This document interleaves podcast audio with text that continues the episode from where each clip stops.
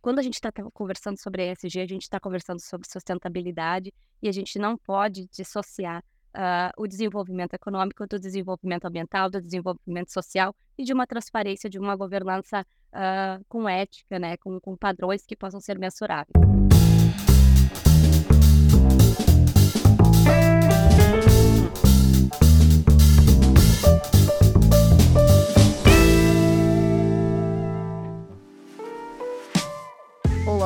Seja muito bem-vindo, muito bem-vinda ao LecCast. Eu sou Márcio Calai e o episódio de hoje nós vamos falar sobre ESG na prática. Como sempre, alguns avisos antes da gente iniciar aqui o nosso papo de hoje. Eu preciso é, te dizer que nós estamos neste exato momento com uma condição especial para você que quer aprender mais sobre ESG, para você que quer obter a sua certificação profissional em ESG, a certificação da LEC, que é oferecida em parceria com a FGV Projetos, a certificação CEPES. Você poderá ingressar nas turmas extras que nós tivemos que lançar agora para agosto, porque nossas turmas estavam todas esgotadas, com uma condição muito especial. Então, eu vou deixar o link para vocês aqui é, no chat, depois, é claro, vai ficar na descrição do episódio. É, nós poderemos compartilhar este link com todos vocês, mas fica desde logo aqui no chat para quem estiver no YouTube nos acompanhando. Eu sei que temos uma turma também que nos acompanha pelo LinkedIn sobre isso. Para você que nos assiste pelo YouTube ou pela, pelo LinkedIn, eu peço sempre, vou pedir mais uma vez que deixe aquele like, nos é, é, ajude a levar a mensagem mais longe. Dessa forma, as mídias vão entregar mais nosso conteúdo e nós vamos conseguir alcançar um número maior de pessoas. Se você nos escuta pelas mídias de áudio, como Spotify, lembre-se de qualificar o nosso episódio. Se você deixar aí a sua avaliação do podcast, do LikeCast, ele também vai alcançar um número maior de pessoas. Vamos nessa, eu vou apresentar para vocês a nossa convidada, que é uma convidada muito especial é a Karen Machado, que é consultora jurídica em meio ambiente e diretora do Instituto Piracema. Karen, obrigado por estar conosco aqui hoje no LecCast. É um prazer te receber aqui. Boa noite, Márcio. Olha que prazer enorme estar aqui contigo e com vocês todos que estão aqui nos acompanhando. Muito feliz de retornar à minha casa, minha, a minha casa que eu sou ex-aluna da LEC, agora professora também, com muito prazer e muita honra. Então, muito obrigada e boa noite a todos e toda. Cara, eu fico muito feliz de, de, estar contigo aqui hoje e pela sua história também super especial conosco. É, nós nos conhecemos há bastante tempo, eu até brinquei contigo que ia te fazer uma surpresa, já vou mostrar para todo mundo desde logo. Conheci a Karen em 2019 pessoalmente, a gente já tinha se falado pelo grupo de WhatsApp da turma, do, do curso, que foi no Like Experience aqui em São Paulo. Ó, vou, vou, compartilhar com todos vocês aqui. Ó a Karen aqui, ó. Karen... Na primeira fileira. Na primeira fileira, super dedicada. E, e você me contava que desde essa época você já tinha interesse, né, pelo, pelo direito ambiental e, e, e foi o seu rumo. Eu queria que você contasse um pouco para quem está nos assistindo, para quem vai nos assistir, como foi essa jornada, por que, que você decidiu é, caminhar por, essa linha ambiental e depois ESG. Conta pra gente como é que foi isso. Perfeito. Bom, vamos lá. Então, eu sou aluna da LEC, fiz o curso de compliance uh, anticorrupção, fiz a certificação CPCA e conheci o Márcio, conheci o Daniel, a Dani e, e todos os colegas da LEC. E, e a minha jornada em, em, direito ambiental começou em 2004, quando eu me formei, na verdade, antes, né, na faculdade de Direito, sou advogada de formação, eu já desde, desde lá, uh, preocupada com as questões ambientais, minha, meu tema da, da, da, faculdade já era entre ligando o meio ambiente, o direito empresarial e educação ambiental. Então, sempre, uh, desde, desde de, de, da fundação da consultoria em que eu presto serviços hoje também, é, que se fundou em 2006, eu trabalho, então, direito ambiental, sou consultora jurídica em meio ambiente, trabalhando as questões quando uma empresa precisa se licenciar, quando ela precisa fazer estudos, quando precisa fazer uma análise do impacto ambiental da empresa, eu participo na, na área jurídica, né? Então, prestando consultoria jurídica ambiental. E quando eu comecei a, a, a, me interessar por compliance, e, e, e, nas aulas mesmo eu comecei a sentir, por, por alguns, alguns exemplos práticos de casos que a gente acabava, uh, no, tanto, tanto na, na, na, como, como advogada, mas também prestando consultoria jurídica, a gente acabava vendo alguns casos de licenciamentos com gargalos, de licenciamentos em que é, é, havia alguns eventos de corrupção e comecei a linkar as duas coisas e por isso veio interesse em fazer a, a, a, a especialização em compliance. Antes eu tinha feito uma especialização na nossa universidade aqui do Rio Grande do Sul, a URGS, em Direito Ambiental, Nacional e Internacional, então também sou especialista nessa área em 2017. E aí, então, em 2019, acho que foi em 2018 que eu comecei a, a, a, a, a, a especialização né, em compliance. E quando eu fiz as aulas, e foram maravilhosas, super indico também o nosso curso da LEC, uh, digo nosso, né, porque eu também sou professora, mas o, o curso de compliance foi maravilhoso para mim, ele realmente me abriu os olhos e eu pude ver o quanto existia de, de possibilidades de aplicação do, do compliance no direito ambiental. E aí comecei a trabalhar com compliance ambiental. Tanto, e do diligence ambiental também, que para quem não sabe, a do diligence ambiental, quando a gente faz uma investigação, quando a empresa vai ser adquirida por outra, ou quando vai ser adquirido um terreno, ou quando um prestador de serviço, quando quem trabalha com compliance vê muito isso, aquela do diligence de fornecedor, quando o fornecedor vai fazer, vai ser contratado e há aquela investigação do fornecedor, quais são os seus padrões, se ele tem uma licença ambiental, eu comecei a ver a, quanto tinha de vinculação entre compliance e o direito ambiental e comecei a aplicar isso. E aí que surgiu o ESG, uh, que, né, já, já falando um pouquinho sobre o ESG, o, o ESG deu um boom a partir da pandemia, a partir daquela carta do CEO da BlackRock, uh, o Larry Fink, falando que o risco ambiental é um risco financeiro, uh, a gente começou a a trabalhar com isso na consultoria ambiental, mas também como advogada. Então, eu comecei a trabalhar ESG a partir da pandemia e visualizando que uh, quando a gente está conversando sobre ESG, a gente está conversando sobre sustentabilidade e a gente não pode dissociar uh, o desenvolvimento econômico do desenvolvimento ambiental, do desenvolvimento social e de uma transparência, de uma governança uh, com ética, né, com, com padrões que possam ser mensuráveis. E aí, então, basicamente, é essa minha jornada. E a LEC abriu esse curso maravilhoso, que eu também indico fortemente, o curso de liderança ESG, e aí, então, sou, sou professora, trabalhando numa questão de uma oficina, que a gente já trabalhou questões de uh, cases ESG no setor público, e que agora a gente atualmente tem trabalhado um case ESG no setor privado, mas tem trazido casos bem interessantes para o pessoal trabalhar na prática, né, durante o curso. Que jornada, hein, Karen? Eu vou te falar, eu fico muito feliz quando a gente tem histórias assim. E felizmente são histórias que se repetem, né? A gente tem alguns alunos que se tornaram professores, alguns alunos que se tornaram palestrantes, né? Eu, quando estudei compliance lá em 2013, pô, eu fui da mesma sala do Matheus Cunha, né? Que é super professor e também foi aluno. Foi meu também. Né? Então, então, assim, é, é é muito legal a gente ver essas histórias acontecerem, né? Que prova muitas vezes o que eu falo e que parece que eu estou falando para agradar, mas que os temas que nós tratamos aqui ainda são muito novos. E as pessoas que se dedicam, que decidem escolher um caminho em ESG, em proteção de dados, agora com o novo curso de criptoló e regulação da economia digital, é, ainda tem espaço para você se desenvolver e se tornar uma referência, se tornar professor, professora, enfim, seguir um, um caminho brilhante pela frente porque tem espaço. Então, Karen está aqui para provar e não me deixar mentir. Até tô, tô, vendo aqui os comentários. Quem chegou foi o Daniel Sibilha. A gente estava falando justamente Olha! isso. Está aqui também, veio dar, dar alguma Está por aqui, coordenador do curso de Compliance Anticorrupção, do curso de Criptoló também, do curso de Investigações. Luciano Malara, nosso professor, está aqui também. Prazer participar desse encontro tão bacana. Que legal, Malara, que você está aqui também. Ah, que alegria. Muito bom. Sibylle me deu muitas dicas de maratona, hein? Ah, é, a turma do esporte. Eu, eu, a minha, o meu lado eu não, eu não consigo mais. Tava dizendo, eu já tentei bastante, mas eh, crossfit, essas coisas para mim hoje em dia não dá mais, porque. Mas skate é bom. É, já me arrebento bastante sozinho no skate. Vamos escolher um caminho só.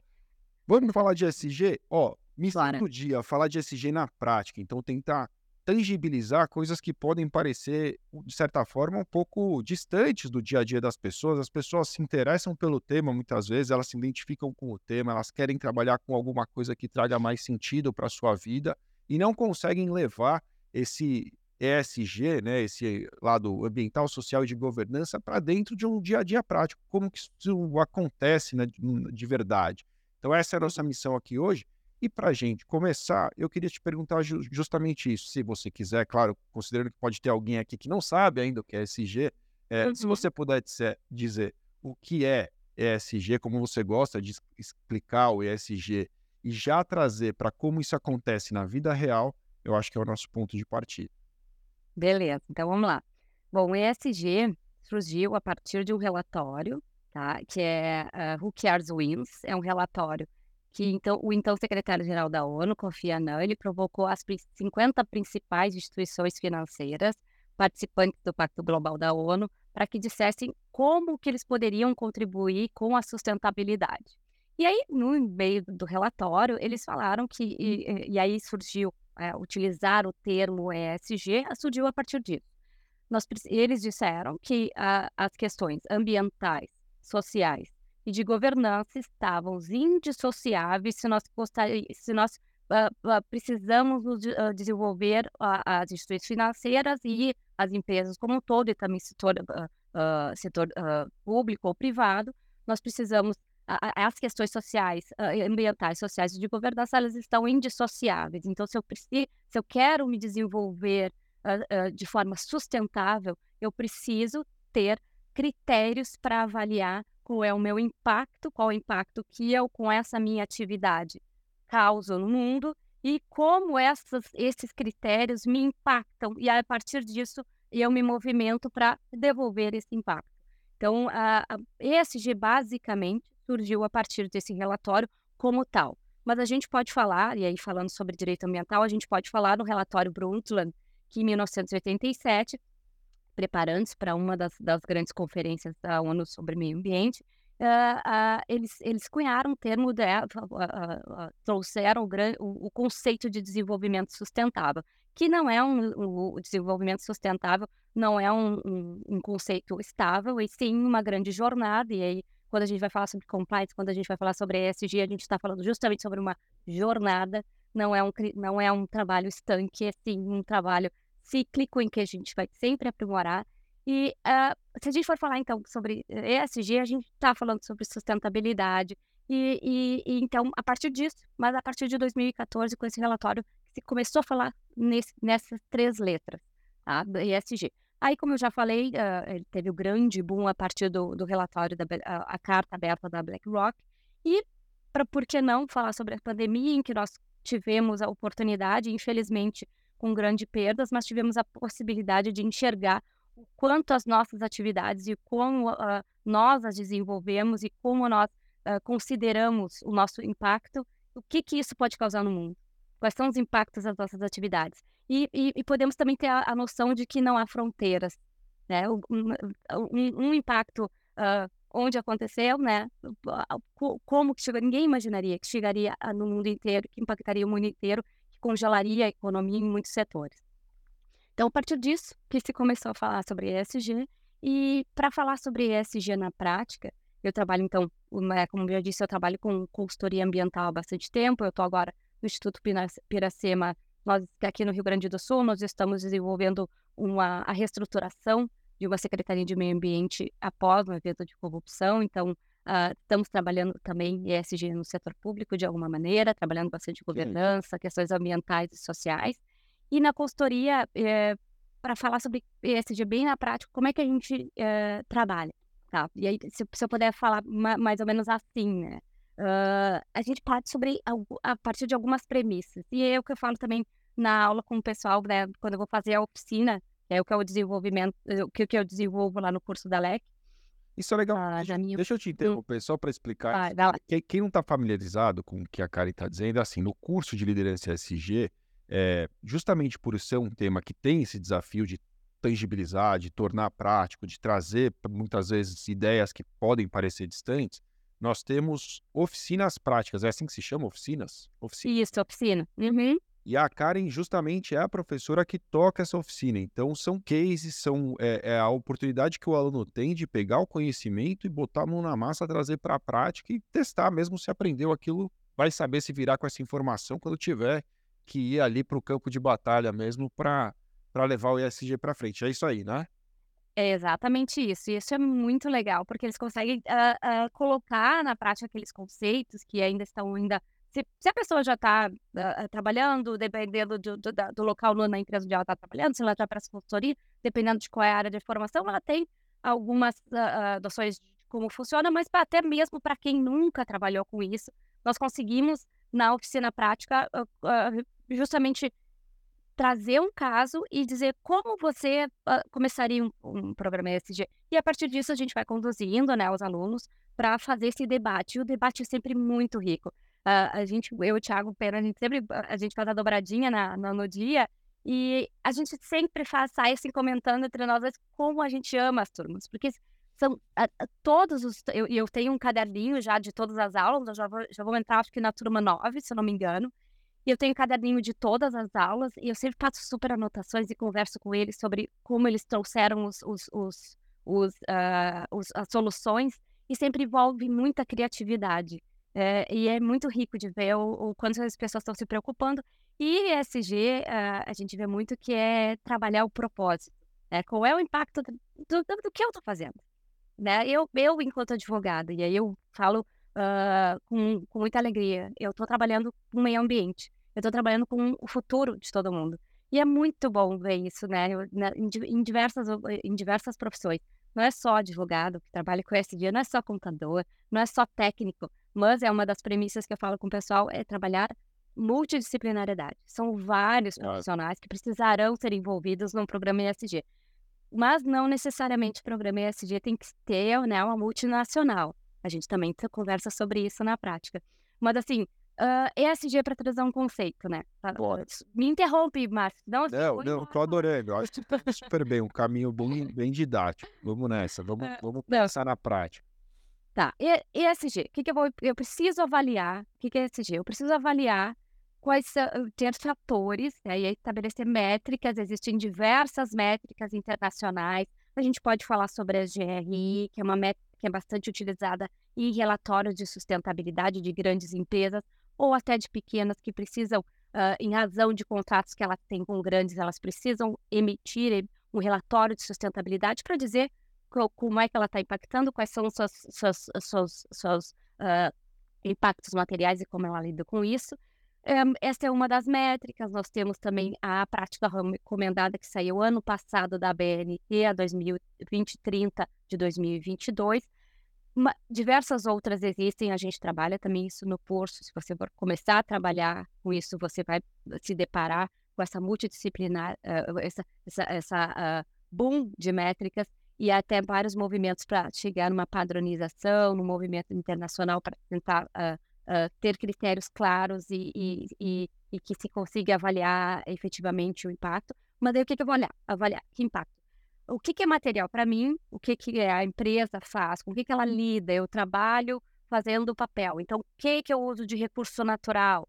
Eu uso, uh, uh, como eu gasto de energia, como eu utilizo a água, como eu, eh, como eu, quais são as minhas emissões de gases de efeito estufa, na questão social, quais são as, uh, qual é o meu, meu uh, meio ambiente do trabalho, como é que eu lido com as pessoas. eu tenho critérios de, de uh, de, de, diversidade e inclusão, é, essas pessoas podem chegar no grau alto lá na, na, na, na direção da empresa. Eu tenho um plano de carreira, é, eu tenho um plano para trazer emprego para pessoas mais velhas, as questões etárias. Uh, eu tenho um, plano, um programa para LGBTQIA+. Uh, quais são as minhas publicações? Eu tenho um programa de compliance. Então, na letra E eu vou ver umas questões, na letra S eu vou ver outras questões, na letra G eu vou ver outras questões. Esses múltiplos parâmetros, uh, há vários movimentos internacionais para trazer essa padronização. Nós temos esse movimento no Brasil também. E isso tudo vai depender da avaliação da materialidade. O que, que eu faço? Com que eu trabalho? O que, que eu mexo? A partir disso, a partir dessa avaliação da materialidade, eu vou poder estabelecer uma linha de base. Ah, tá, é com isso na letra E, isso na letra S, isso na letra E, essa é a minha, minha fotografia, como eu estou, essa é a minha linha base. A partir daí, eu vou desenvolver um programa. O que que eu vou fazer? Né? E implementar com métricas também. A partir, no, no, a partir de um período tal, uh, eu, eu quero essa meta tal. E metas factíveis. É, met, não, não metas uh, net zero em três anos. É, eu, uh, vou zerar minha emissão de gás de. Meta, metas factíveis e monitorar e monitorar e, e, e, aprimorar esse, esse, esse programa ESG. Basicamente, é com isso que você vai trabalhar, tá? Mas eu falo sobre algumas premissas dentro da consultoria. O que, que a gente precisa avaliar? O local. Aí está falando sobre também um pouquinho de tá? Da, da letra E de, de meio ambiente. O local, a depender do local onde o setor, uma, uma prefeitura, uh, uma entidade sem fins lucrativos, ou uma indústria, a depender aonde, até mesmo o escritório de advocacia, aproveito para divulgar que nós divulga, nós, nós lançamos semana passada na OAB do Rio Grande do Sul, um guia ESG da advocacia, depois vou deixar o link para todos. Uh, no escritório também. Uh, o local onde eu estou pode determinar, e determina, porque a nossa legislação ambiental é bem vasta, uh, pode ter critérios específicos a depender do local onde você está se instalando qual é a atividade, o que, que eu desenvolvo, com que, que, o que, que eu faço, gero de impacto. Na, no local onde eu estou, quais são os meus stakeholders, qual é a comunidade impactada pela minha atividade. Eu tenho uma relação com essa, com essa comunidade, e aí trazendo um, um exemplo prático, ano passado, o Fernando e eu, que é minha sócia, Fernanda Medeiros, nós estávamos, acho que foi ano passado, fazendo uma due diligence ambiental de uma para aquisição de uma planta de gás tá? no Nordeste do Brasil. E a, nós fizemos, nós precisávamos fazer a avaliação do impacto da empresa, né, das, das questões ambientais e como a empresa estava nas questões ambientais. E uma das, da, dentro do licenciamento ambiental também se avaliam questões sociais. Se avalia, se avalia o impacto social e econômico e ambiental da empresa dentro de um licenciamento ambiental questões também de, de, de, de patrimônio de bens arqueológicos, são múltiplas coisas que são avaliadas dentro do licenciamento de uma empresa. Uma dessas questões era uma comunidade quilombola, que, tá, que estava sendo impactada pelo empreendimento, e dentro do licenciamento nós pontuamos com um risco bem alto que essa comunidade ela não tinha sido bem avaliada, não tinha sido bem avaliado o impacto do empreendimento para a comunidade. E de, existiam diversas ações da comunidade, através do Ministério Público, questionando esse licenciamento, porque ela não tinha sido ouvida. E isso é um risco ambiental, jurídico-ambiental muito importante, porque se isso pode levar à suspensão da licença. E, e a, a, a, o time legal, ele fazia uma avaliação assim, não, vamos contestar ferozmente essas ações e, e o risco é baixo. Mas olha, gente, juridicamente, na questão ambiental, isso é importante. Então, Uh, essas questões também são avaliadas e também pontuando o impacto que uma empresa gera. A gente não precisa, não, não tem que parar de pensar que, que meio ambiente e economia e desenvolvimento são antagônicos. Na verdade, não. Uh, uh, as questões ambientais, se forem levadas a sério, elas podem ser um ativo financeiro. E é, e é com isso que a SG trabalha também. Então, nessa nessa, dentro dessa, dessa do diligence, a gente acabou trabalhando também essas questões e para ver com a, a do diligence que a gente trabalha em compliance a, acaba também aparecendo no ESG também. Mas, pra, trazendo de novo para as premissas, eu falei em local, eu falei em atividade, qual é a atividade que você faz, isso vai determinar também uma, uma ampla legislação aplicável, amplos fatores que deverão ser avaliados pela empresa. Os stakeholders, que era trazia, né, o terceiro, para mim, a terceira premissa, uh, uh, nós, nós trouxe esse, esse, exemplo que nós trabalhamos de uma, de uma do diligência ambiental. Quarta premissa que eu, que eu sempre gosto de trazer é a realidade, trabalhar com realidade. Não estabelecer metas uh, uh, estapafúrdias ou muito irreais ou muito futuras que você não vai conseguir e esse programa ESG não vai para frente. A outra premissa para trabalhar com ESG, multidisciplinariedade, como eu disse para ti, é advogado, não necessariamente só advogado vai trabalhar, uh, e não pode ser só advogado. Uh, se, nós precis... se nós formos trabalhar com, com, com questões ESG, nós precisaremos de um time técnico para ver as questões ambientais, um time técnico também para ver as questões sociais, e com as, ati... com as comunidades, dependendo da situação, nós precisaremos de pessoas bem especificamente qualificadas, de, por exemplo, na área da sociologia, para trabalhar essas questões, na questão da governança, também nós temos diversos profissionais que precisam ser uh, uh, precisa ser realmente um time multidisciplinar. E o propósito? Trabalhar com ESG, trabalhar com sustentabilidade, é o que, que eu estou levando para o mundo. É, quero lucro, sim, tanto que essa, essa sigla surgiu a partir do mercado financeiro, assim como o compliance. Mas esse é o lucro, o que, que eu estou gerando? Eu estou gerando um impacto positivo na, minha, na comunidade do entorno? Eu estou gerando um impacto positivo uh, para minha empresa financeiro, mas só financeiro? Será que eu estou gerando um bem-estar para a comunidade? Eu estou gerando uma boa imagem para minha empresa com as minhas divulgações, essas divulgações são claras, e isso tudo são ativos, né? Então, basicamente, eu falo, quando eu for trabalhar com ESG, eu, com, eu gosto de trabalhar com essas premissas. Olha, Karen, eu acho que realmente é um, é um baita ponto de partida. Eu gostei muito do que você falou. Quando você começou, eu acho que você já, já botou os pingos nos is com a frase que você disse o seguinte: é, como minha operação impacta o mundo e o que eu posso fazer para reparar. Isso, isso para mim traz uma clareza muito grande. É super simples, como eu adoro, eu acho que as coisas têm que ser simples mesmo.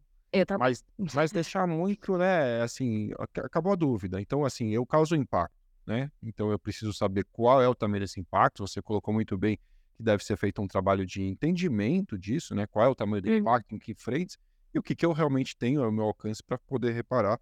E isso é muito interessante. É, uhum. falou, você falou também dos locais, né? Que eu acho que é interessante. A gente, é, de novo, tentando trazer para a prática, tentando tangibilizar para que você que está nos assistindo consiga é, levar para a sua realidade.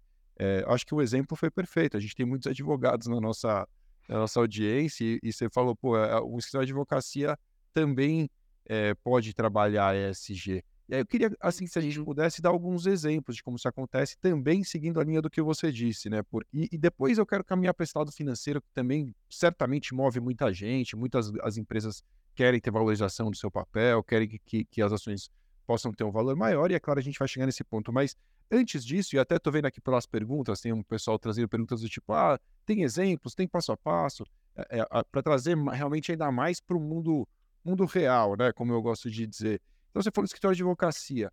O escritório de advocacia, que, que, se a gente fosse fazer um, uma pequena brincadeira aqui, que tipo de impacto você acha que ele causa e ele pode reparar? Né? Eu, eu lembro quando eu advogava, já faz bastante tempo, eu não vou, vou poupar vocês dessa informação, mas eu me recordo que a gente imprimia as coisas e fazia revisão no papel, às vezes.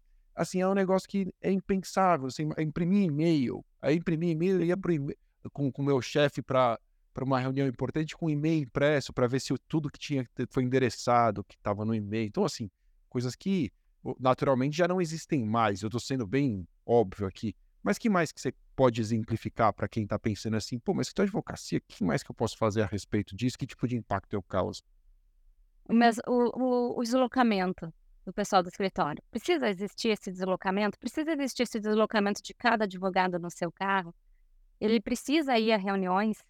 É, como, que, como que é feita essas emissões de gases? A, a, sede da, a sede do escritório, aonde ela está? E ela está, ela está regular? Qual é o seu consumo de água? Qual o seu consumo de energia? Como ela gera esse consumo de energia? Como, são, como é a gestão de resíduos do escritório de advocacia? E não é só papel. E não é só papel. Não tenho cafezinho. Eu não tenho diversas outras coisas. O resíduo, o resíduo uh, orgânico também. Mas é, é, é, são múltiplas coisas que em todas, se a gente for pensar, em qualquer lugar existe. Sim. Eu preciso tratar dos resíduos eu preciso ver uma, um, uma gestão eficiente também do, do, uso de papel, do uso da energia.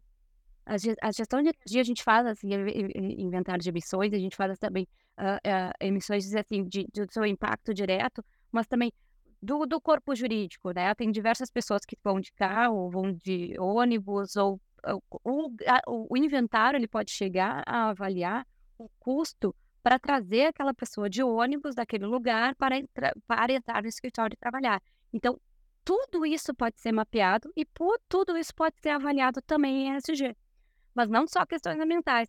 E existe dentro do escritório de advocacia uma política de realmente de crescimento, e aí eu posso falar com muita liberdade, porque eu não trabalho em escritório, eu também exerço uma função pública, não posso deixar de dizer, eu sou servidora pública também, uh, da PGE, e aí exerço advocacia com, a, com essa limitação, mas uh, existe mesmo uma política de, de, de, uh, de realmente de cargos e salários, de uma política de sociedade que realmente tu vai ser sócio? Isso é factível a pessoa chegar a ser sócio como ela é tratada nesse caminhar. Ela tem metas reais? É, o advogado, né? O advogado, quando ele chega, sei lá, júnior, e eu também posso falar, né? Eu já sou bem experiente. Uh, o advogado que seja júnior, uh, ele, ele entra no escritório, uh, ele tem realmente condições de chegar a sócio? Essa, essa, essa, e aí será que não é um washing? E aí eu, né, trazendo um conceito do direito ambiental que a gente usa bastante em compliance e ESG também. Será que não é o washing essa imagem que é vendida de que ah, você vai chegar como júnior, você vai ou como estagiário, você vai trabalhar horas e horas e horas e horas a fio, mas você vai chegar um dia como sócio. Isso está isso tá realmente evidenciado? Existe uma política de crescimento dentro do escritório? Isso é Mas também é G. Eu tenho transparência no escritório? As decisões são tomadas com transparência? Quem toma as decisões? E aí, dentro de quem toma as decisões, é um, é um corpo diverso? Tem mulheres? Mulheres realmente decidem? A questão remuneratória, a remuneração é igual? Ou pelo menos, né, de alguma maneira se consegue aquilatar? Então, são diversas questões que podem ser trabalhadas dentro do escritório de advocacia. E esse guia, por exemplo, a gente traz esses, uh, alguma dessas, uh, uma, uma espécie de, de, de trazer esse tema como, como uh, né, a gente quis falar sobre isso no guia também nas atividades meio, e aí, né, trazendo alguns desses exemplos, mas também nas atividades fim. Como o ESG pode ser uma oportunidade para advogados. Mas eu quero muito frisar, mesmo sendo advogada, a ESG é para todo mundo, é para médico. Nós tivemos, por exemplo, na LEC, uh, alunas médicas. E aí eu claro. brinquei com ela. Eu brinquei com ela, olha, a gente pode pensar ESG como teu exame de sangue. Como é que eu tô no colesterol? Eu tô bem? Tá? O que, que eu vou fazer eu não estou bem no colesterol. E tem uma métrica internacional que diga que se eu estou bem, eu só não estou bem. Se eu não claro. bem, eu não tenho que estabelecer umas medidas, né? Eu não tenho que melhorar o que, que eu. Eu não tenho que fazer exercício, eu não tenho que tomar. É basicamente isso. Eu sei que é esdrúxulo, mas é uma forma de trazer para Não, não tem nada de esdrúxulo. É muito, é muito esclarecedor, inclusive, porque é, é isso. É, isso. é você tem é índices. Isso.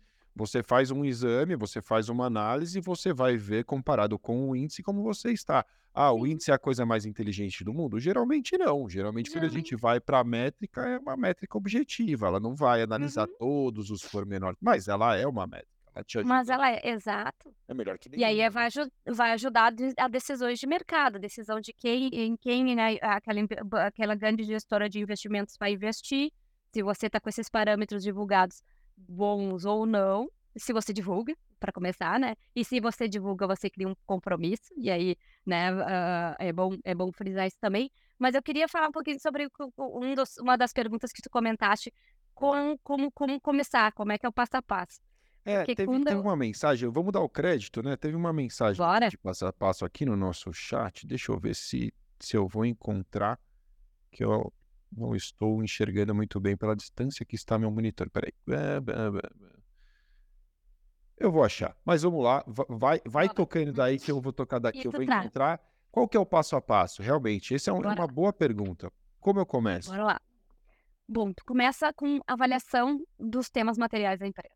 Eu preciso fazer uma avaliação de materialidade. O que, que são os temas materiais? O que que importa para mim? Que que nessas três letras eu faço? E aí os frameworks vão te ajudar a estabelecer, né? Porque na letra E, geralmente, o que, que a gente vai ter? Mudanças climáticas, gestão de resíduos, gasto de água, uso de água, gasto de energia. O que, que eu vou ter na letra S? A etariedade, a diversidade e inclusão, os stakeholders, as comunidades impactadas, diversas, várias questões, eu só estou trazendo algumas. E uh, na governança, se tem um programa de compliance, eu tenho uh, estabelecidas como as decisões são tomadas, como é que é a formação do corpo diretivo da empresa, algumas dessas questões. Mas como é que eu vou começar? A partir da avaliação de materialidade. Ela que vai me dizer, para mim, o que, que é ESG, o que, que tem em cada letra, tá? o que, que eu faço e como eu estou hoje. E ela vai é como, é como avaliação de riscos dá no compliance. Eu vou ver o que que o que está tocando para mim em cada uma dessas letras. Então, primeiro passo, avaliação de temas materiais. E aí uma outra coisa que eu queria dizer é que a gente, e eu bato muito com, que, com quem, quem trabalha com direito ambiental ouve muito isso e, e eu levo isso para a vida e atuo e faço isso mesmo. Campo é campo, é trabalho de campo. Você não vai fazer um programa de ESG sem entender a empresa, a instituição, a, prefeitura, a secretaria, enfim, o governo, tem várias práticas, até o Espírito Santo tem um, uma plataforma ESG bem legal.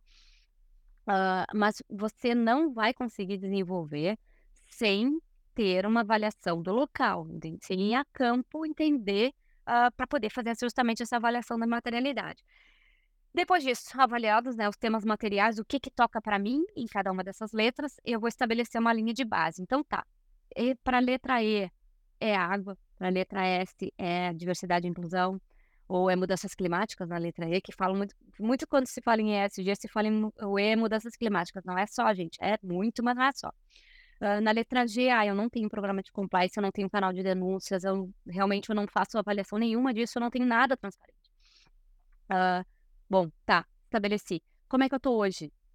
E é estabelecer a tua linha de base. Que, que, em, em, em que, uh, uh, que, Ou será que eu já não tenho? E aí eu vou, desculpa, posso acabar mas é para trazer um caso prático, eu falo com, sempre falo com o pessoal uh, na, na, na, aula sobre isso. Uh, se a, tu, a, empresa em que você trabalha, ou que para você presta consultoria, ou advoga, enfim, ou, ou, é o contador, o que for, ou são um hospital, uh, se a sua atividade depende de licenciamento ambiental, a licença ambiental emitida pelo órgão competente, que pode ser municipal, estadual ou federal, ela vai dizer, ela vai estabelecer algumas condicionantes. São condições para que ela mantenha aquela licença e possa operar.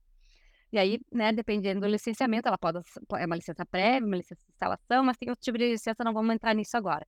Mas essas condicionantes, por exemplo, ali existem, e eu trago um caso prático no setor público, uh, ali existe, por exemplo, o caso prático era um porto, um programa de monitoramento da água, um programa de, de auxílio à educação ambiental à comunidade pesqueira. Eram diversos programas que ela deveria uh, uh, desenvolver dedo como condicionante da sua licença ambiental.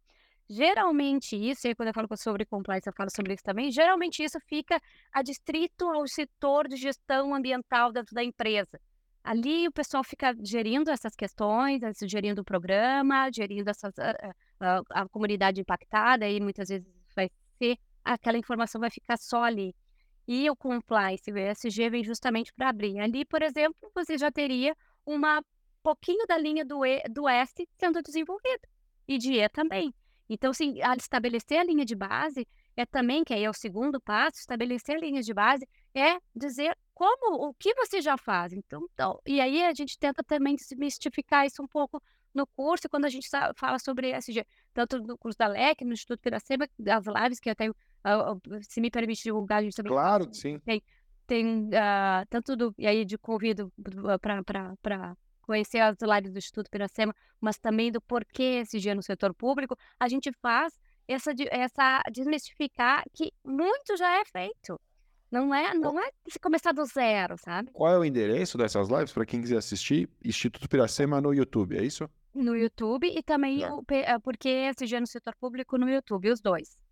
Instituto Boa. Piracema e porque SG no setor público. E aí a gente desmi tenta desmistificar, e aí no curso da LEC eu falo bastante na oficina sobre isso, e os professores também, é um corpo maravilhoso, super indico.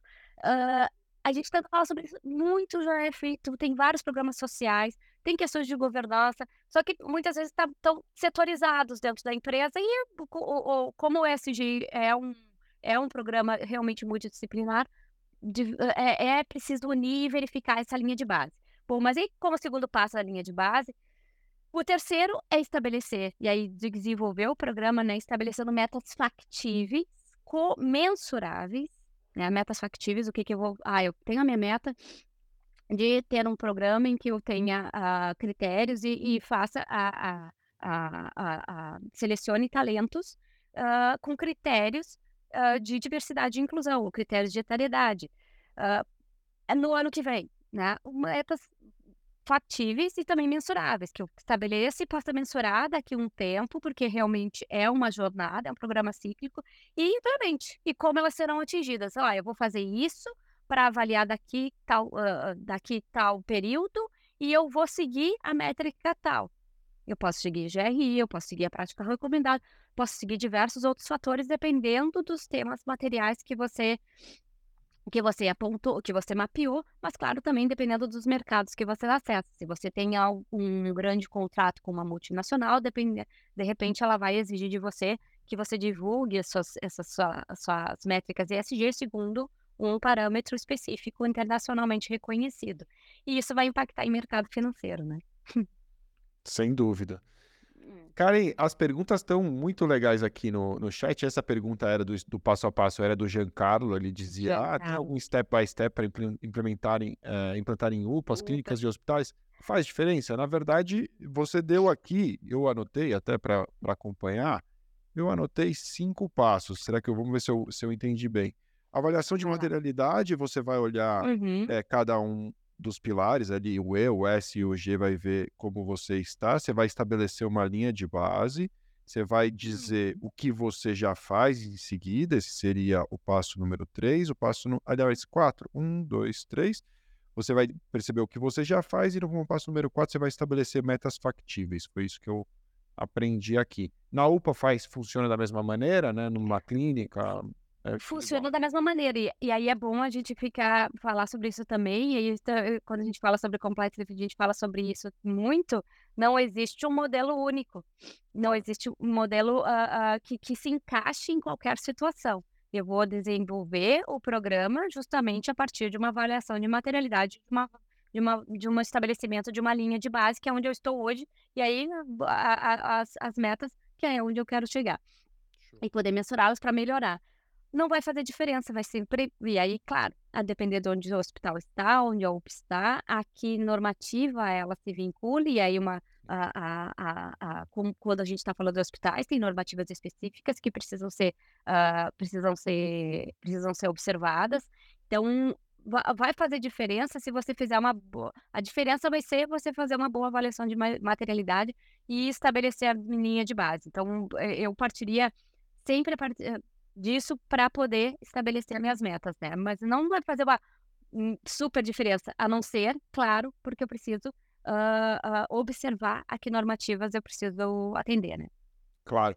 Você sabe, eu, eu tô com um monte de pergunta que eu separei aqui para você, mas eu tava te dizendo, o chat tá tão legal que eu queria trazer mais algumas uhum. do, do, do chat aqui do pessoal que tá Bora conosco se eu, ao vivo. Se eu souber responder. Ah, certamente saberá. O Thiago está dizendo uma coisa que faz muito sentido para mim. E assim, essas comparações com compliance são super legais, porque é, tem muita coisa que você, que você traz que realmente se repete, né? É a questão uhum. de multidisciplinariedade, né? Essa uhum. coisa do, da análise inicial, aqui você está chamando de análise de materialidade, a gente chama de, de análise de riscos.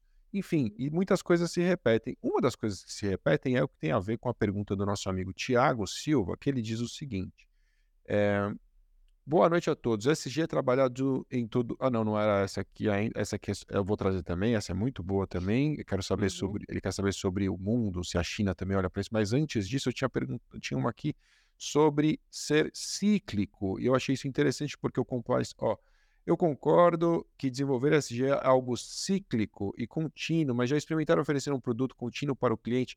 Esse ponto me eu acho muito interessante, novamente pensando em compliance. O compliance você não termina, acabou, obrigado, o compliance está pronto, um abraço, volta. Tem um trabalho de monitoramento, tem um trabalho de auditoria do programa. Você vai manter aquilo vivo, é um organismo vivo, as pessoas vão mudar, os riscos vão mudar, você vai rever sua análise de risco, vai endereçar esses riscos que foram identificados, novos riscos de outras maneiras, vai criar controles novos a vida segue, novas denúncias vão aparecer, você vai investir. É um, é um, é um, é um organismo vivo mesmo. Faz sentido a pergunta do William Garcia? Faz. O que você acha? Faz sentido e se conecta muito com compliance, porque não, o que, é o primeiro prim, pilar do compliance? Então, não é the top, é o, a liderança, né? E ela tem que comprar essa, essa ideia de ESG. E ele tem muita razão, e falo também uh, como advogada, já, já experimentaram oferecer um produto contínuo para o cliente, realmente é difícil e tem muito a ver com o propósito, né? Com, como vai, você vai oferecer e, e, e, quais são os fatores que podem fazer ele entender a importância do ESG, né? Uh, claro que aqui a gente não está uh, tratando assim, ah, vamos convencer o cliente a vender ESG para o cliente, mas nós vamos precisar trabalhar com isso também, isso, isso acaba também envolvendo um pouco de muito de criatividade, ESG claro. também é sobre criatividade. E uh, eu falo, quando eu falo sobre compliance e quando eu falo sobre ESG, eu falo que é uma oportunidade e que é o futuro. Então, assim, é, deve, dependendo de. Claro, né, tudo vai, vai é, depender hoje ainda de qual é o seu tamanho onde você quer chegar. Se for falar num cliente, aí, né, um cliente privado. Qual é o seu tamanho, onde você quer chegar e com, com quem você se relaciona. Mas, de qualquer forma, mesmo com os pequenos, tá, vai chegar talvez mais rápido até do que a gente imagine, as próprias linhas de crédito para financiamento, mesmo BNDES, ele já está uh, uh, trazendo critérios de sustentabilidade na sua avaliação de crédito. Então, será que você não tem interesse em ter um crédito mais barato para a sua atividade? Será que você não quer atingir uh, um público consumidor mais atento à questão de sustentabilidade, até porque eh, isso tem eh, o consumidor tem cada vez mais notado a sua força se ele quer cancelar empresas que não têm critérios de sustentabilidade, até o próprio Google, uh, junto com a MindMiners e a Sistema B, fez uma avaliação disso e do, da maturidade de ESG no Brasil, por exemplo, uh, em que as pessoas ainda querem ver qual é o, o meu benefício em adotar, uh, em, em uh, pensar em sustentabilidade. Mas é um movimento sem volta. Mas, claro, né, aqui no Brasil a gente precisa tropicalizar tanto compliance quanto ESG, mas eu vejo que é, é um desafio, e eu concordo com o William, é desafiador oferecer um produto pro, contínuo para o cliente, mas ele é um produto contínuo. Você pode ajudar a construir o programa ESG, implementar, e aí eu, eu coloquei como quatro, viu, passos. Eu coloquei o, o, a materialidade, a linha de base, a desenvolver o programa, as metas, né? E aí implementar, monitorar e, e aprimorar o programa. Mas, Claro. enfim, até porque o programa de compliance tem, desde 19, né, da 6 Ah, os passos são muitos. A gente É, isso, consagrou os 10 pilares do programa e a gente linha isso. com eles, mas, mas eu acho que o ponto é esse, é, O é é também chegar simples. né? Isso, exato. Mas eh, eu concordo com ele, assim, realmente ainda é desafiador no Brasil, até se tratando com direito ambiental, é desafiador ver o quanto que as pessoas acham que pode gerar uma atividade sem mínimo de cuidado ambiental do seu impacto, acham que porque eu só, eh, estou dentro da minha propriedade eu posso fazer qualquer coisa e isso já né, é, é, é qua- quase lógico pensar sobre, eh, que pensar assim, mas é ainda assim muito assim, é, é, é, pensamento nesse sentido mas eu vejo como uma um caminho sem volta e se se quiser se manter no mercado e dependendo dos negócios que quer fazer, é é inexorável, não não tem Eu, como voltar. Eu vou te ajudar aqui, Karen, porque eu posso, o que eu posso dizer para o William, William, eu já fui advogado durante bons anos, né? Eu advoguei talvez aí durante uns 15 anos, ou um pouco mais. E, e eu entendo a sua dor, realmente vender um produto contínuo não é a coisa mais fácil, né? É O que a gente é. chamava de advocacia de partido, sei lá, era uma coisa desse, desse parecida com isso. E o, o grande lance, na verdade, está em você demonstrar as vantagens. Eu faria um exercício, se eu fosse você, eh, que é o seguinte: identificar tudo de mal que pode acontecer esse cliente se ele não tiver um trabalho contínuo e identificar tudo de bom que ele pode identificar, acontecer com ele se ele tiver um trabalho contínuo e bem feito.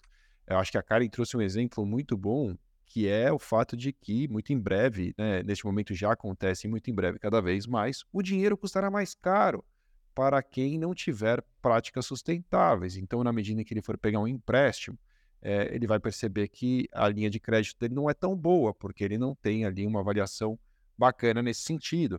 Eh, outros problemas podem acontecer, e aqui também não cabe a mim ficar aqui imaginando que qualquer pessoa vai ter, qualquer cliente vai ter esse tipo de preocupação. Às vezes é um cliente, eh, enfim, de pequeno parte de uma área, uma área de atuação com um impacto muito pequeno.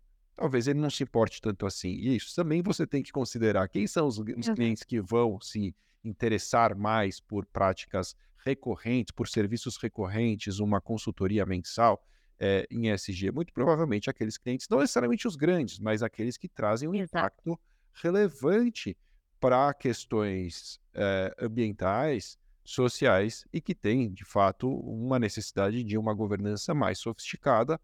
Por isso, quer dizer, eh, imagine que de repente numa cadeia produtiva que, de algo que cause um impacto ambiental, tem pequenos produtores lá dentro, tem pequenos Exato. fornecedores. Esses pequenos fornecedores, apesar de serem pequenos, não poderão abrir mão de um cuidado específico, até mesmo porque num futuro muito próximo, eles não serão contratados pelos grandes contratantes Exato. se eles não tiverem práticas sustentáveis. Isto é, Uhum.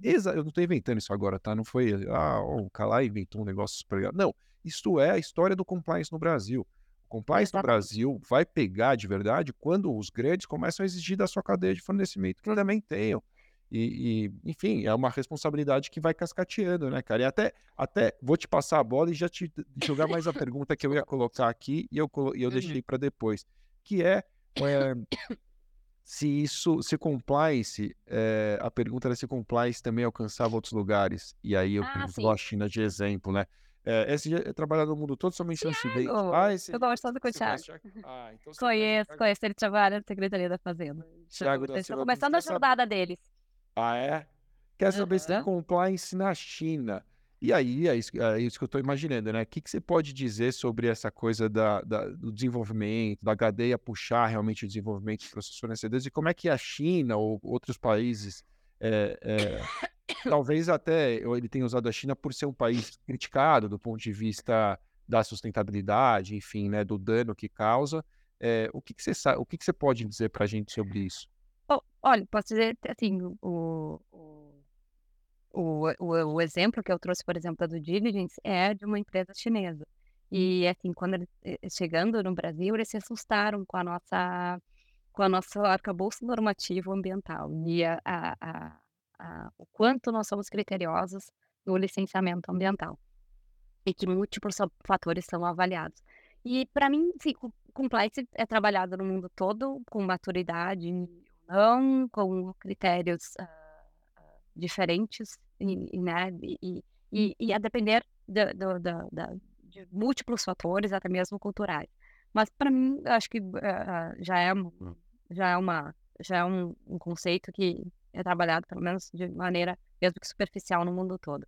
E sim, para mim há esse genocídio, mas claro, né, que, ah, guardadas as devidas proporções. Mas, por exemplo, ah, nas expansões de negócio, eles estão precisando ah, se ah, adequar a, a, por exemplo, a- a- ao licenciamento ambiental brasileiro, às normas, tanto, tanto de, de, de regulatórias, regulatórias ambientais, mas diversos outros setores, ao setor econômico brasileiro. Então, é, é uma questão de adaptação também. Mas eh, eu queria falar, aproveitando a pergunta do Thiago, eu queria falar também do- dessa tua, tua relação em cadeia e puxando também a pergunta do outro colega, que desculpa, me, me, me, fugiu o nome, de oferecer os serviços. ah, ESG também envolve, vai, vai vincular também é como uma oportunidade para a advocacia a litigância ESG. Porque nessas relações de cadeia que tu estava dizendo, né, Márcio? Claro. Os pequenos como fornecedores dos grandes, ah, que precisam né, se adequar a normativas para poder para continuar tendo seus contratos. Nisso a gente vê já um mercado de, de, de para atuação da advocacia e de litigância, porque se você ah, passou por uma due diligence, que ele fez uma investigação para que você, se você é pequeno no Brasil, possa ser um fornecedor de um grande. Então, que você tem que se adequar a padrões internacionais que eles exigem. Então, você começou a fazer o relatório de sustentabilidade e você desenvolveu um programa ESG com a métrica X, Y, Z lá. Se ele, na sua, na sua due diligence contínua, ele verificar que você não está mais adotando, isso pode gerar uma litigância ESG. E esse movimento a gente já está começando a ver no Brasil. E isso é, é atuação para advogados, mas não só para advogados, porque você vai precisar de profissionais para fazer essa avaliação, defender se realmente eu estou adotando esses critérios e se eu tenho evidências de que eu estou, eh, essa, esse meu programa de ESG está sendo realmente implementado, monitorado, se essas metas estão sendo atingidas, de que maneira, ah, vai precisar de uma, de, um, de uma múltipla equipe. Mas, então, eu, eu vejo que as, as, as frentes de atuação do ESG são muito maiores do que só programa ESG. Tem a litigância ESG. E aí eu queria falar sobre uma outra coisa, quando tu falou sobre vantagens e desvantagens, se você estabelecer uma meta, por exemplo, uma, um- trabalha questões de ESG, você vai, dentro do programa de compliance, ou dentro de um programa ESG, dentro da letra E, você fez uma avaliação de materialidade, você pontuou a sua questão de uso de água e você estabeleceu um programa novo, ou, ou verificou uma tecnologia que pode alterar o seu processo produtivo para precisar de menos água, ou uma outra questão que melhorou o seu processo produtivo. aí você já tem vantagem econômica, você já tem Claro. vantagem ambiental, porque você pode divulgar isso para o mercado. Você é, é realmente um. E aí eu falo sempre, eu falo com muita paixão sobre, sobre compliance, sobre ESG, porque você pode mudar, virar a chave da sua empresa, do que você faz, minimizando seus impactos e trazendo seus, eh, tornando seus impactos positivos. Então, e aí trabalhar eu como advogada não é só minimizar passivos, é melhorar, é trazer ativos, é melhorar os ativos. Aí, William, ESG. olha, mais uma dica para o William. O William que tinha perguntado sobre o serviço Uhum. contínuo. É isso, né? É mostrar É que tem isso. rumo de. Sabe, sabe o que parece isso um pouco também, cara? É quando a gente fala assim: ah, um canal de denúncia é muito importante, porque você pode identificar um caso de corrupção. É verdade. Mas, Uhum. felizmente, não é o que vai acontecer no seu dia a dia, muito provavelmente. Você não vai ter 16 denúncias de corrupção, a não ser que você trabalhe no lugar errado, mas você não vai um problema assim não vai fazer parte do seu dia a dia. Claro que pode acontecer, mas não é todo dia que você vai receber uma denúncia de corrupção. Mais denúncias de Sim. fraudes, por exemplo, né? De alguém subtraindo dinheiro do caixa da empresa, ali do Sim. caixinha, é, alguém que está, sei lá, roubando é, qualquer tipo de, de estoque que você possa ter. É, é uma coisa que chega pelo canal de denúncia, canal de denúncia que faz parte de um programa de compliance, mas que na verdade vai gerar ali uma economia para aquela empresa na medida em que ela vai cortar fraudes, e fraudes existem em quai- quaisquer Exato. organizações. E, e aí é uma coisa muito similar nesse cenário. Você vai se preocupar com um cenário maior, com o cenário global, com a longevidade daquele negócio, com a sustentabilidade eh, de modo geral. Mas você pode ter um benefício imediato, né? Se você identificar. Exato. Eu, eu, por exemplo, não, não, tô- não sou uma empresa, mas quando eu fui construir minha casa, duas coisas eu fiz aqui. Eu coloquei uma cisterna para Hum. captar água da chuva e eu coloquei uma usina fotovoltaica no, no meu telhado. Meu Olha aí, já tem critérios de JSG. O tá muito legal. meu, meu, meu, meu consumo de água é, é muito baixo, nós moramos em três pessoas na casa, e o consumo de energia é 150 reais por mês todos os meses, e, e isso para uma casa é um consumo baixíssimo, pelo menos aqui em Santana de Parnaíba, onde eu moro. Então, é, são coisas simples que trazem resultados financeiros imediatos, né? Facilita muito Exato. vender um serviço assim do que prometer, né, uma coisa global. Não, num canal de denúncias, por exemplo, e vem, e pode vir mesmo, ah, ah, desperdício de matéria, de matéria-prima, gestão de resíduos inadequada. Tem, por exemplo, na legislação ambiental, nós temos uma política nacional de resíduos sólidos, diversas empresas são obrigadas a ter um plano de gerenciamento de resíduos. De Se buscar, de, né, aquilo que gerou, é isso? Tipo é, pneu. não, não, não de, não de, logi, não de Não? logística reversa, Ah, isso é logística reversa, da, verdade. é, da gestão dos seus resíduos, como ela Tá. gera os seus resíduos. E aí a responsabilidade é compartilhada. Não é porque você contratou uma terceirizada para fazer gestão que você deixa de ter a responsabilidade Ah, por entendi. E aí, por Se, se exemplo, o meu uma contratado for, for despejar alguma coisa, sei lá, química no lugar sigo, errado, eu, eu eu... sigo responsável. Ah, Eu sigo responsável. Claro que, né, que tem as questões de responsabilidade civil, que depois eu vou atrás dele para Claro. tentar, né, de alguma maneira, mas isso aí são questões processuais que são resolvidas em outra esfera. Mas para trazer para a prática, por exemplo, no canal de denúncias pode eh, vir uma denúncia de que o plano de gerenciamento de resíduos não está sendo bem executado. Ah, a, a- a separação de resíduos não é feita de forma correta, ah, o local para destinação final, para que a empresa ou a destinação final não está sendo observado. E essas questões são, são também, por exemplo, condicionantes de licença. Então, isso traz um risco para a empresa. Ela pode ter um problema por causa da má gestão de resíduos. E isso pode vir a partir do, do canal de denúncias. E isso é benefício financeiro para ela também. Ela ter uma boa gestão de resíduos. Se, se vem uma denúncia, por exemplo, de, de, de desperdício de materiais, ela pode melhorar o seu processo produtivo, adotar uma nova tecnologia e aí isso trazer também benefícios para ela financeiros, porque ela vai ter economia de recursos e muitas vezes acabar melhoria dos resultados, até, até mesmo produtivos. Então, assim, eu vejo como um- uma reação em cadeia em que só vai trazer realmente benefícios, né? A adoção, mas claro, adoção séria, com critérios factíveis, metas factíveis, mensuráveis, e que no processo contínuo eu consiga, eu consiga mensurar isso e melhorar, né? E aprimorar esse processo. Até porque essas metas mirabolantes, eu acho que vai para um lugar que é justamente aquilo que você falou, né? De greenwashing, Exato. é, ESG washing ou qualquer washing da vida, para quem não está familiarizado com esse termo, são aquelas ações feitas para parecer, né? Então eu pareço sustentável, eu pareço que me preocupo, e eu digo que vou fazer e acontecer, eu não faço absolutamente nada é, é até o, o, green wishing, né, que também falavam que era é o desejo, né, ser mais tá, essa. É o, é o green washing, green wish. Eu gostaria de ser mas eu continuo da mesma forma. eu, fa eu falei nada. Teve um, teve um, não, teve um artigo que eu publiquei até pela LEC, no blog da LEC, sobre isso. Precisamos falar sobre compliance washing. E é realmente isso. Até, até mesmo a prática recomendada da BNT, ela fala sobre eh, para ver como realmente é uma questão que acontece e importante, porque realmente vai determinar o fracasso de um, de um programa. É ESG washing, uh, rainbow washing, uh, compliance washing, é aquele, e é como a gente falava no, no compliance, é aquele programa para inglês ver, que na verdade só tem ali uma, uma, uma, uma, um grande código de conduta, mas no fim das contas não, ninguém observa a pessoa lê uma vez quando entrou na empresa e nunca mais enxerga aquilo ali, ninguém observa e ninguém adota para o seu dia a dia. Então, uh, o, o, esses washings, uh, eles são prejudiciais porque trazem riscos, e riscos jurídicos e riscos financeiros. É preciso que as pessoas entendam que com que você se uh, compromete é devolvido para você como responsabilidade. Então, se você diz que você tem uma meta, você pode ser, uh, você pode ser cobrado por ela, né? Karen, te ouvir aqui tá demais, porque eu vou te falar, cê, cê, dá para ver que você é muito apaixonada pelo tema e isso, assim, transparece na forma como você é, explica as coisas, é muito claro de te entender, é, tá cheio de elogios aqui, as pessoas deixando várias perguntas. Eu vou ter que me desculpar com as perguntas, porque eu não vou conseguir trazê-las, a gente está com o tempo estourado aqui, eu não vou conseguir trazê-las aqui.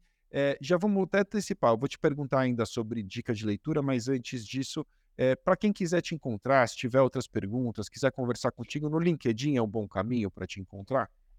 Pode ser no LinkedIn, como Karen Machado, mas pode ser no Instagram também, arroba karen.cmachado. Uh, bom, não vou ficar meu e-mail, mas eu posso, depois pode botar nos comentários meu e-mail, mas no Instagram e no LinkedIn, como Karen Machado, vai estar minha fotinho, mais ou menos assim, um pouquinho diferente talvez, mas me, me encontra. no, no, vou só repetir no Instagram, arroba C Machado. C. Machado, beleza. Então, é, de novo, me desculpar aqui realmente com muitas perguntas. A pergunta do Bruno Lisboa, que está aqui, eu queria trazer também. Tem pergunta. Mas pode me chamar, gente, eu adoro. É, isso quer dizer, se vocês quiserem bater um papo com ela, tenho certeza que ela vai poder ajudar.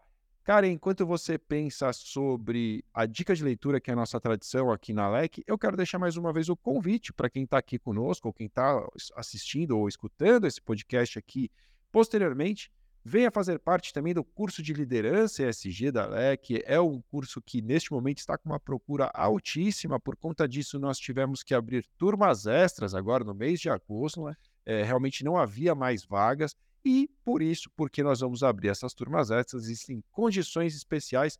As turmas começam já na próxima semana.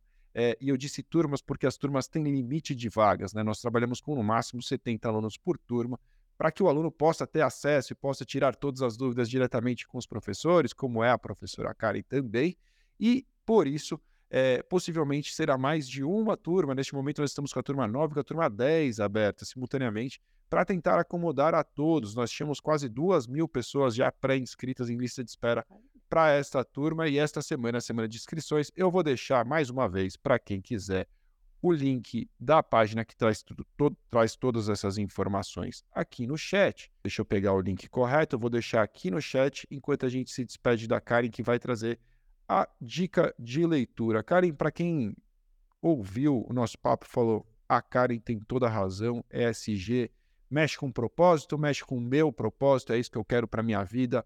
Eu não quero apenas advogar, eu quero advogar em ESG, eu não quero, enfim, exercer a minha profissão é, isoladamente, mas quero de alguma maneira ter contribuir para o desenvolvimento desse a, assunto no Brasil. O que, que você pode dizer para essa turma? Leia o quê?